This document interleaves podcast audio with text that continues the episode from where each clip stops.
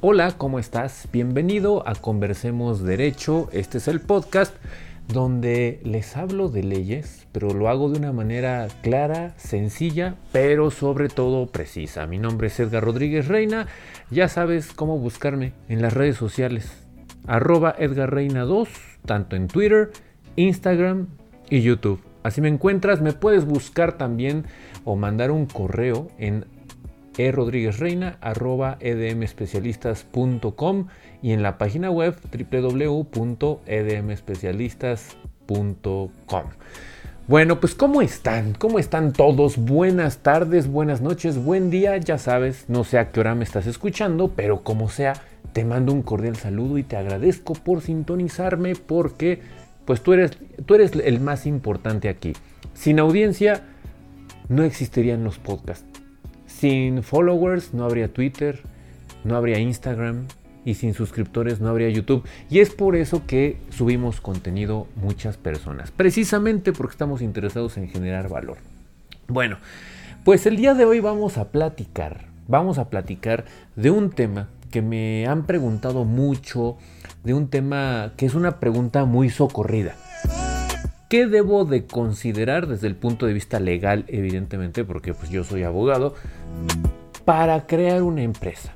¿Qué debo de considerar? ¿Qué debo de saber al crear una empresa en términos legales? Entonces, el día de hoy no te voy a hablar en términos empresariales ni financieros. Hay temas que tienen que ver, sí, pero yo te voy a decir las cosas que pocos abogados te dicen en este terreno. Como lo prometo en mi tráiler de este podcast, ahí podrás escuchar que en este podcast hablamos de cosas que pocos abogados te van a decir, sobre todo gratis. Bueno, comencemos con el primer punto que tienes que saber a la hora de crear tu empresa. Primero, tienes que hacerte la pregunta de a qué te quieres dedicar. ¿A qué te quieres dedicar como empresario? ¿Por qué estás haciendo la empresa? Y esa pregunta te va a llevar a la otra. ¿A qué te quieres dedicar? ¿Por qué estás haciendo la empresa? Te lo voy a comentar por una razón muy sencilla. Si tú tienes claro quién es tu público objetivo, la ley te puede dar una respuesta. Te voy a poner ejemplos. ¿A qué te quieres dedicar? Si tú quieres prestar, por ejemplo, un servicio financiero, no es lo mismo a poner una tienda de abarrotes, o a poner una zapatería, o a poner una cocina económica. Son negocios jurídicamente diametralmente diferentes. Entonces, si tú quieres poner un negocio en donde, primero, vamos a empezar a distinguir lo más sencillo tú quieres obtener ganancias y quieres estar inyectando capital entre personas, si tienes algún conocido amigo con el que te quieres juntar y hacer el negocio, bueno, pues ahí yo te puedo sugerir que hagas una sociedad anónima. Sí, así como lo escuchas, una sociedad anónima. Este tipo de empresa te va a permitir tener una ganancia, un dividendo, una utilidad, es un negocio que va a ser lucrativo por su giro, porque quizá estás haciendo una lavandería, estás haciendo una cocina económica, es decir, tú pones tu negocio para ganar dinero, para lucrar, para eso pones tu negocio. Bueno, para eso sirve una sociedad anónima.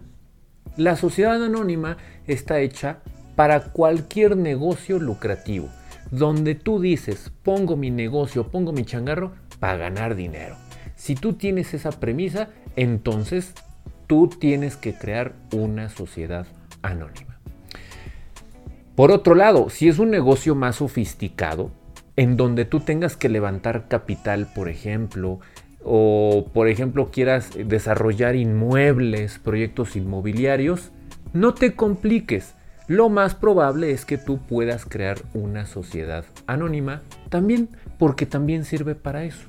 No te dejes engañar en términos de que este, hay empresas muy específicas para inmuebles y eso. La respuesta es no.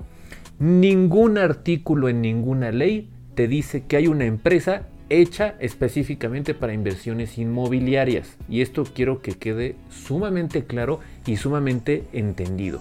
No hay una sola ley que te diga que una empresa está hecha para desarrollar proyectos inmobiliarios. Entonces, una sociedad anónima te serviría, por ejemplo, para ello. Vamos a subir de nivel. Supongamos que tú quieres crear una entidad financiera, quieres prestar un servicio financiero. Pues, ¿qué crees? También tienes que hacer una sociedad anónima.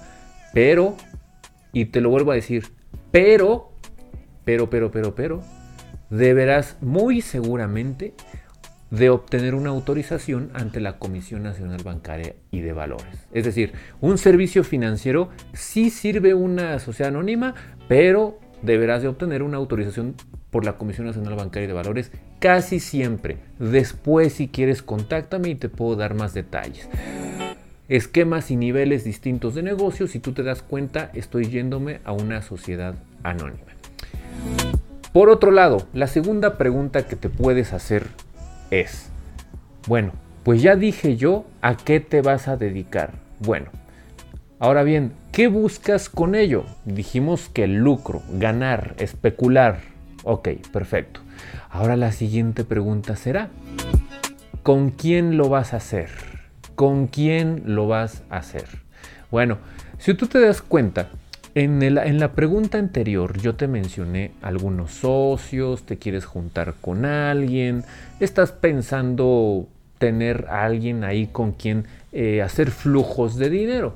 Bueno, si la respuesta es que lo puedes hacer tú solo, o quieres empezar tú solo, o que simplemente quieres tú aparecer en la empresa, pero que los demás socios no aparezcan en tu empresa, entonces la respuesta es, puedes crear una sociedad por acciones simplificada.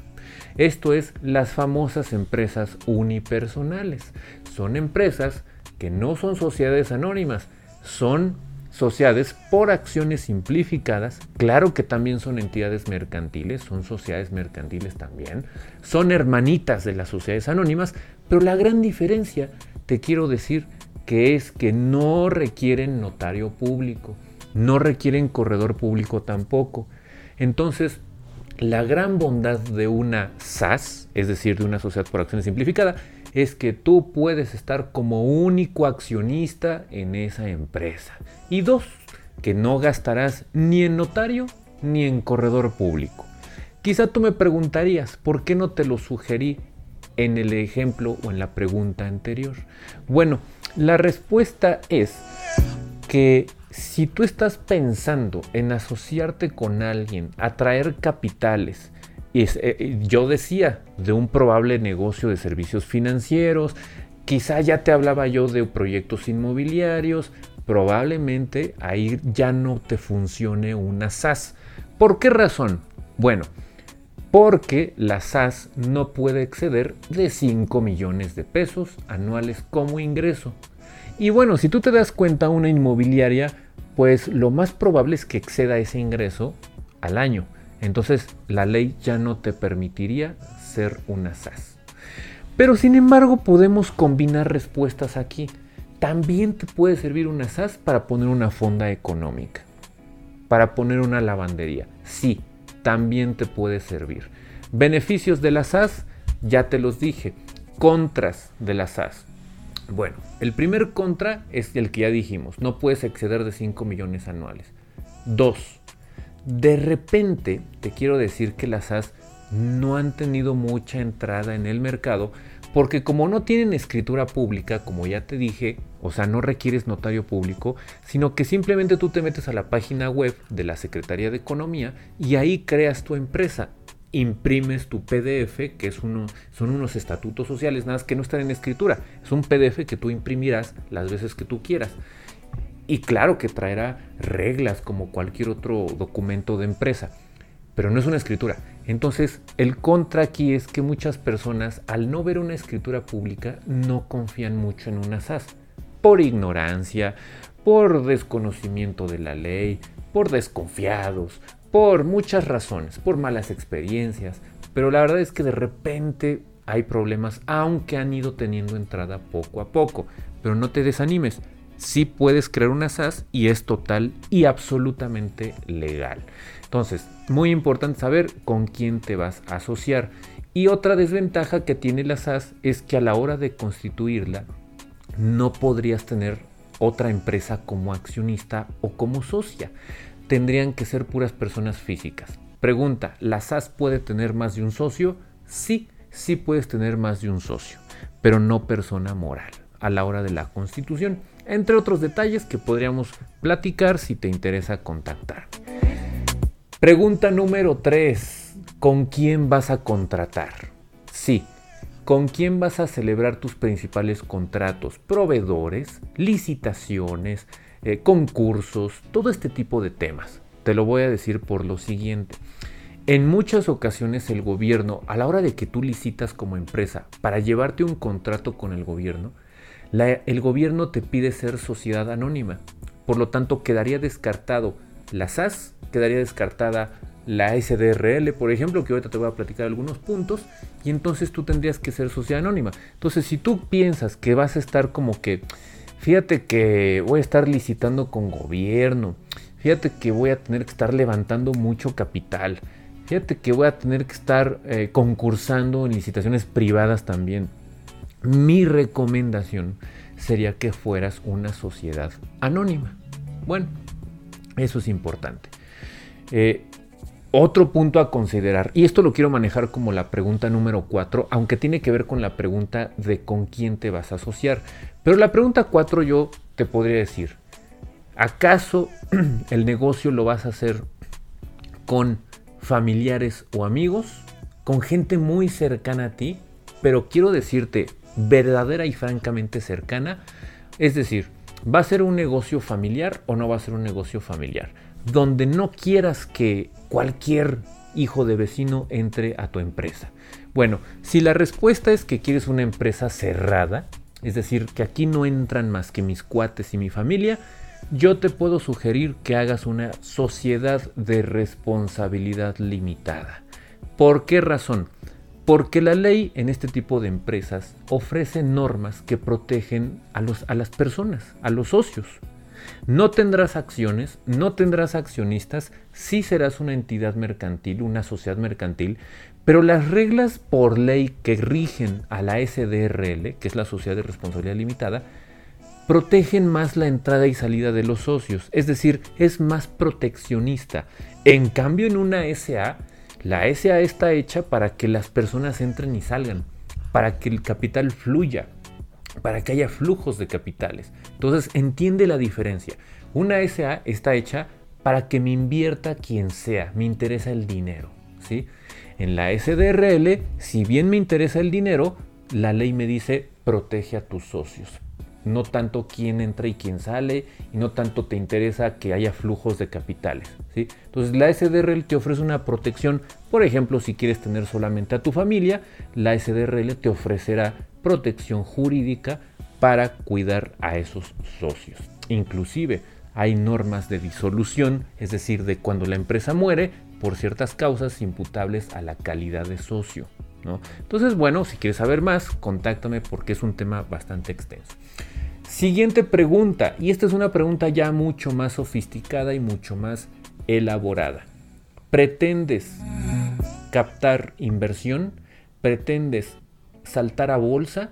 ¿O cómo pretendes financiarte? Fíjate todo lo que te acabo de preguntar. Uno, y es una pregunta que engloba tres preguntas. ¿Pretendes captar inversión? ¿Pretendes financiarte en bolsa? ¿O pretendes fondearte de cierta manera determinada?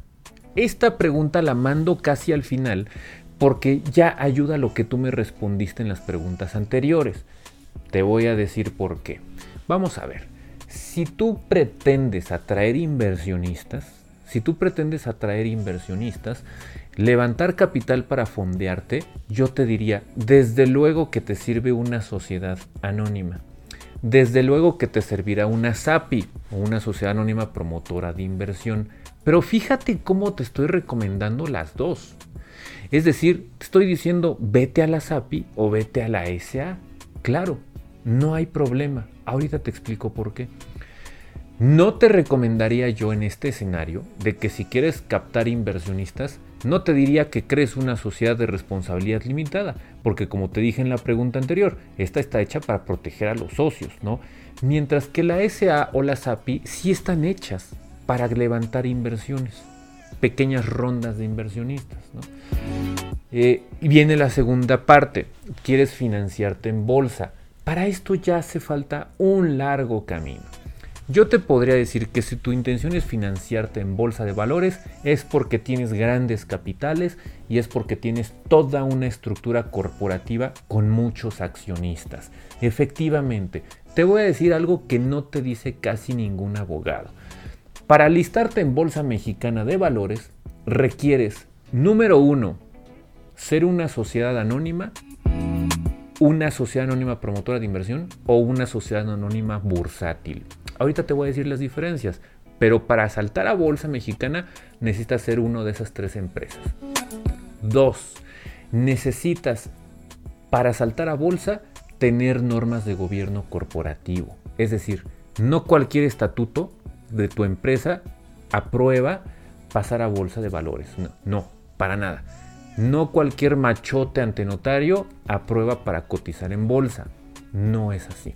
Necesitas normas estrictas y determinadas para saltar a bolsa.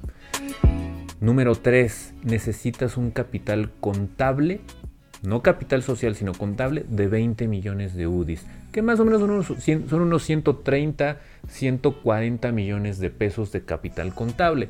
Pero te quiero yo decir que todas las empresas que cotizan en bolsa tienen mucho más de ese capital contable.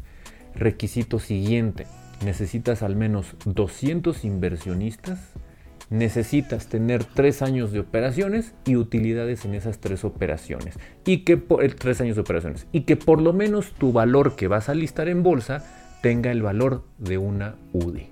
Es decir, que tus acciones que coloques en bolsa al menos valgan una UDI que están más o menos en unos 6.5 pesos mexicanos. Entonces fíjate cuántos requisitos, entre muchos otros, ¿eh? pero estos son los más importantes. Estos son los más importantes para saltar a bolsa. Entonces, si tú quieres cotizar en bolsa, será un largo camino o que empieces con un gran capital para esos efectos. Y el siguiente punto sería fondearte. ¿Cómo te pretendes tú fondear? Si tú me dices, sí, necesito explorar varios mecanismos de fondeo, definitivamente te vas a quedar en una SA o en una SAPI que está hecha, como dijimos, para atraer capitales, para flujos de capitales. Bien. Y la última pregunta que te quiero exponer el día de hoy es, bueno, entonces, ¿qué diferencia hay entre una SAPI, una SA y una sociedad anónima bursátil? Porque las acabas de mencionar. Acabas de decir que de repente sugieres una SAPI, una SA y, hasta mencionaste unas famosas SAPs. ¿Qué es eso de SAPs? Bueno, la respuesta la voy a decir de una manera sencilla. Las tres son sociedades anónimas. Efectivamente, la, SA es una sociedad anónima. La SAPI es una sociedad anónima promotora de inversión y la, la SAP es una sociedad anónima bursátil. Primer cosa a entender. Segundo elemento a entender, la SA es una empresa que está hecha para flujos de capitales, para atraer inversionistas, para poner negocios como los que hemos descrito. La SAPI, ¿qué crees? Que también está hecha para lo mismo. Entonces, ¿por qué se llama promotora de inversión? Bueno, pues porque así le quiso poner el legislador. Pero de ninguna manera pienses que la SAPI sirve para captar recursos o para saltar a bolsa inmediatamente, porque te acabo de demostrar que para saltar a bolsa puede ser también sociedad anónima. Entonces, ¿por qué existen las APIs? Bueno, la razón de ser es que solamente hay una diferencia frente a la SA que te va a servir a ti a la hora de crear tu empresa. Y esa diferencia es la siguiente.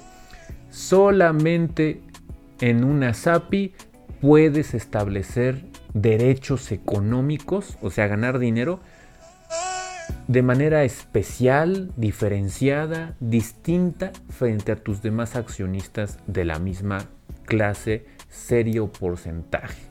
Oye, ¿qué es eso? Está muy complicado. No nos compliquemos. Te voy a explicar qué es lo que puede hacer una SAPI. Supongamos que Juan y Marta tienen el 20% en una empresa, es decir, tienen el 20% del capital en una empresa, eso lo entendemos todos. Bueno, pues resulta que Juan puede ganar el triple de lo que gana Marta en una SAPI. ¿Por qué? Porque la SAPI permite que se distribuyan de manera inequitativa los derechos económicos. ¿Qué es un derecho económico? Derecho a percibir las utilidades de la empresa. Entonces en una SAPI puedo hacer que en este ejemplo Juan gane el triple que Marta, aunque los dos tengan el 20% del capital social. Esto no se puede hacer en una SAP, en una SA común y corriente. Entonces si tú entiendes eso, ya entendiste lo que es una SAPI. Todo lo demás todo lo demás que te diga otro abogado, un contador o quien no haya leído la ley adecuadamente en el 2021, te dirá que solamente la SAPI puede emitir acciones sin derecho a voto. Falso, también lo puede hacer la SA. Te dirá probablemente que solamente la SAPI puede emitir clases especiales de acciones y series especiales de acciones. Falso, también lo puede hacer la SA, excepto los derechos económicos que acabamos de decir. Una persona que te mienta te va a decir que solamente la SAPI puede establecer normas y mecanismos de salida y entrada de accionistas, como por ejemplo los derechos de arrastre y de adhesión, que son los drag along y, y tap along. Falso, también la SA lo puede hacer.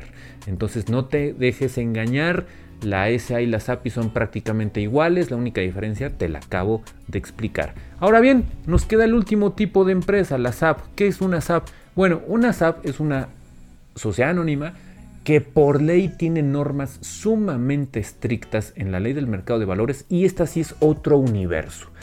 Cuando hablemos de sociedades anónimas bursátiles, dejamos de lado el universo SAPI y el universo SA y nos metemos al universo puramente bursátil.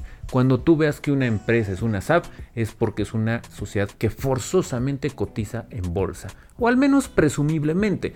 Podría pasar que esté en suspensión sus valores por alguna baja en la variación de sus, de sus valores, pero bueno, eso es otro tema. Pero de entrada, cuando tú veas que una empresa termina en SAP de CB, es porque cotiza en bolsa. Y esto me dice que detrás tiene un gobierno corporativo, pero no por voluntad de los socios, ¿eh?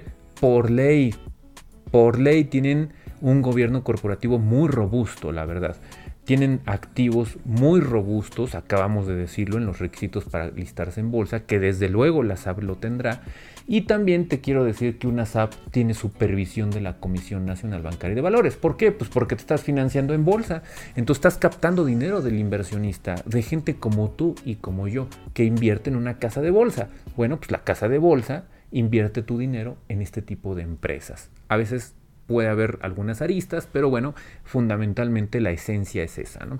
Entonces, esas son las diferencias entre este tipo de empresas. Hay muchas otras, pero no lo voy a platicar aquí ya que es un tema muy profundo y muy robusto. Pero con esto tú podrías elegir un tipo societario en términos legales. Y la pregunta pilón, la pregunta pilón que seguramente te harás es, oye, ¿qué régimen fiscal adquiere este tipo de empresas que acabamos de platicar, dependiendo de mi giro y todo eso. Bueno, no te compliques. En términos fiscales, las sociedades mercantiles tributan como sociedades mercantiles. Es decir, todas tributan igual. Solamente hay algunas contadas excepciones. Contadas excepciones con beneficios fiscales para cierto tipo de empresas. Pero no te quiebres la cabeza. De entrada, como regla general, la SA, la SAPI, la SAP cotizan, eh, perdón, tributan, pagan impuestos como cualquier otra sociedad mercantil. No te preocupes.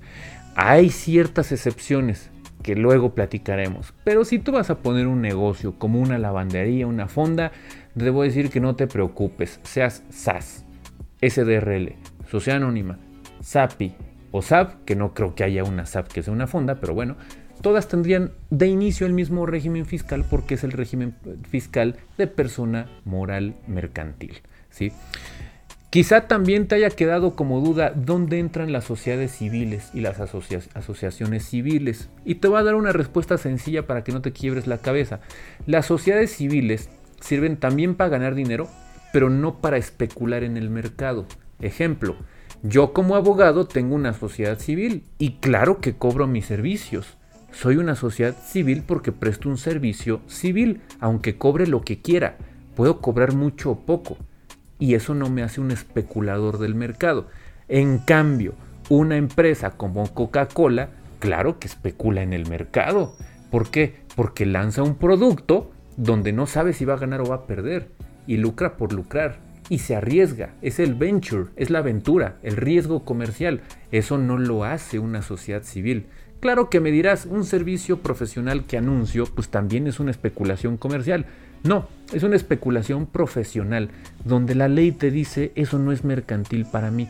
Para mí mercantil es lo que hace Bimbo, Coca-Cola, FEMSA, los bancos, claro, las financieras, ¿no? Que venden dinero caro. Pero cuando tú vendes servicios profesionales, la ley dice simplemente para mí eres civil, punto, ¿no? Entonces no te quiebres la cabeza. Una sociedad civil servirá para eso. Aunque, aunque cobres mucha lana, ¿eh? no te preocupes, seguirá siendo sociedad civil. Una asociación civil, ¿para qué te va a servir? Bueno, esta te va a servir solamente para fines altruistas, es decir, alcohólicos anónimos, por ejemplo, casas de defensa para niños de la calle, por ejemplo, ¿no? Donde pueden inclusive recibir donativos deducibles de impuestos. ¿Qué significa esto? Oye, que yo doy dinero a una asociación civil como donación porque creo en la causa y dono un millón de pesos o mil pesos o 20 pesos. Bueno, esa asociación civil me emite un recibo con efectos de deducción de impuestos. Entonces yo puedo deducir como donante ese donativo que le doy a una asociación civil, siempre y cuando esa ACE esté inscrita en el registro de donatarias autorizadas del Servicio de Administración Tributario, Tributaria SAT. Entonces, una asociación civil para qué me servirá? Para un fin altruista, nada más.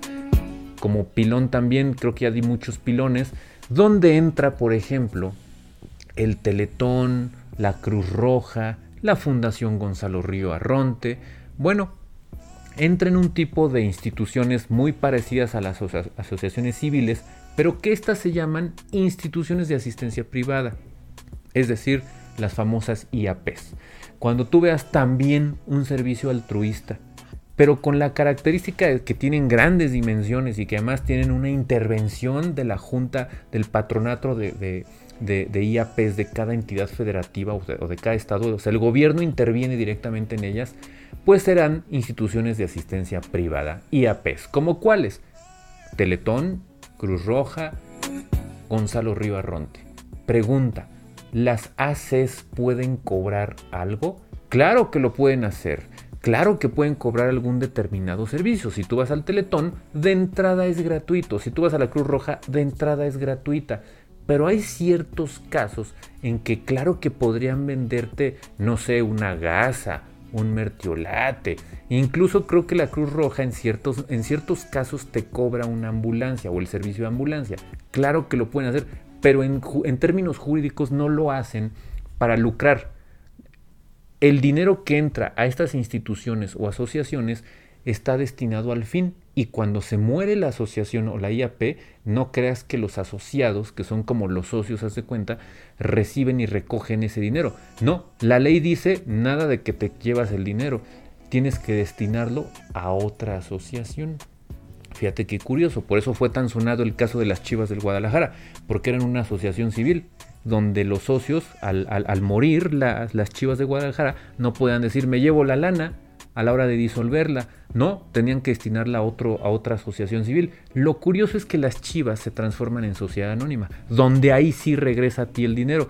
Por eso decían, me suena como que es algo chueco. Pero bueno, ese es otro tema que luego discutimos.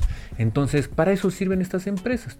Y yo creo que también te serviría saber que todas absolutamente requieren notario público o corredor público. Depende del tipo de empresa o asociación que tú vayas a crear.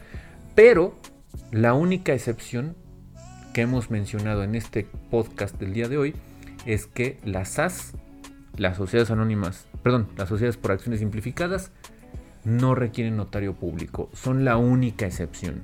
Todas las demás te van a generar un gasto notarial que más o menos rondará entre unos 10 mil y unos 20 mil pesos, dependiendo el tipo de notario, donde esté ubicado, dependiendo el tipo de corredor público, dependiendo el capital con el que inicies, dependerá de muchos factores. Pero si tú inicias con un capital casi siempre menor a los 500 mil pesos más o menos, por ahí te rondará entre unos 10 y unos 20 mil pesos de gasto notarial inicial. Ya si le pones más capital fijo, los derechos de registro pueden aumentar y ya será otro universo, ¿no? Pero si tú quieres saber más, contáctame a mi correo rodríguezreina.edmespecialistas.com, en mis redes sociales Edgar Reina 2, Twitter, Facebook. Bueno, en Facebook también estoy, pero ahí no tanto. No me, no, no, me escriban mejor a Facebook, este, porque no, no lo reviso casi. Mejor Twitter, Instagram o YouTube o mi correo electrónico, ya lo tienen. Mi página web es www edmespecialistas.com y bueno, hemos llegado al final de este podcast. Espero que te haya sido de utilidad, espero que sirva para darte una luz en términos legales. Claro, quiero decirte una cosa muy importante antes de que se me olvide. No dejes de consultar a tu abogado, con gusto lo puedo hacer yo, ¿verdad? Pero claro, honestidad y ética profesional es decirte, uno, busca un buen abogado, dos, consíguete un contador de tu confianza y tres, consíguete un fiscalista de tu confianza, porque yo les acabo de hablar de los términos legales, ¿no? Claro, tú sabrás de tu negocio y cómo opera, el empresario eres tú. Yo te digo la base legal y lo puedo hacer más sofisticado dependiendo de tu caso en concreto. Pero desde luego que necesitas un contador. Es sine non, ¿eh? Nada de que no hay contador, es delito no llevar contabilidad. Y un fiscalista, no está de más, ese puede ser esporádico, el contador es de base. Muy importante un buen contador y un abogado que te ayude a estos temas que con gusto también podría yo escucharte. Si me escribes un correo, me mandas un mensaje. Así es que cuídense mucho, pórtense muy bien, no hagan travesuras legales, no hagan cosas que no les gustara que les hicieran. Y pues pásensela muy bien, muy buenas noches, buen día, sigan con su tarde, dependiendo a qué hora me estén escuchando. Y nos vemos muy pronto. Hasta luego.